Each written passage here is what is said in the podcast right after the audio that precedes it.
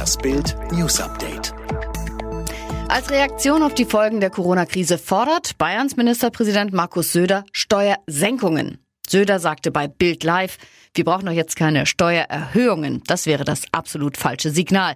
Wir müssen dafür sorgen, dass mehr Geld bei den Menschen ist und bleibt. Es sind keine Steuererhöhungen, sondern eher Senkungen.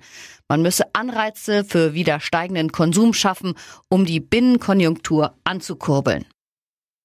Die Corona-Pandemie trifft die deutsche Wirtschaft stark. Obwohl die Ausbreitung des Coronavirus die Wirtschaftsleistungen im Januar und Februar nicht wesentlich beeinträchtigte, sind die Auswirkungen der Pandemie bereits für das erste Quartal 2020 gravierend.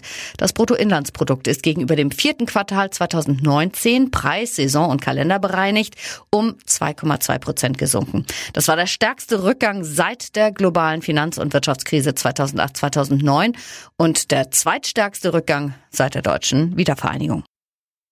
Verkehrsminister Andreas Scheuer von der CSU legt den Rückwärtsgang ein. Seit drei Wochen ist die neue Straßenverkehrsordnung in Kraft. Nun nimmt er die härteren Strafen für Verkehrssünder zum Teil wieder zurück. Insbesondere kassiert er das Fahrverbot für Temposünder wieder ein, die die Höchstgeschwindigkeit innerorts mit 21 Kilometer oder außerorts mit 26 Kilometer pro Stunde übertroffen haben. Scheuer räumte ein, dass diese Regelung unverhältnismäßig sei. Bis vor drei Wochen drohte der Führerscheinentzug bei einmaligem Verstoß erst ab 31 Kilometer pro Stunde im Ort und 41 Kilometer außerhalb zu viel. Festnahme nach einem versuchten Tötungsdelikt in Hamburg-Eilbek. Am Freitagmorgen stach hier ein Mann einem anderen ein Messer in den Rücken. Der Täter flüchtete anschließend. Die Polizei löste eine Großfahndung aus, die kurz darauf erfolgreich war. Das schwerverletzte Opfer wurde in ein Krankenhaus gebracht. Kurios, der Mann schien gar nicht gemerkt zu haben, dass ein Messer in seinem Rücken steckte. Nach der Auseinandersetzung mit seinem Kontrahenten spazierte er in seine Stammbäckerei und bestellte sich ein Milchbrötchen. Und das das alles mit dem Messer im Rücken.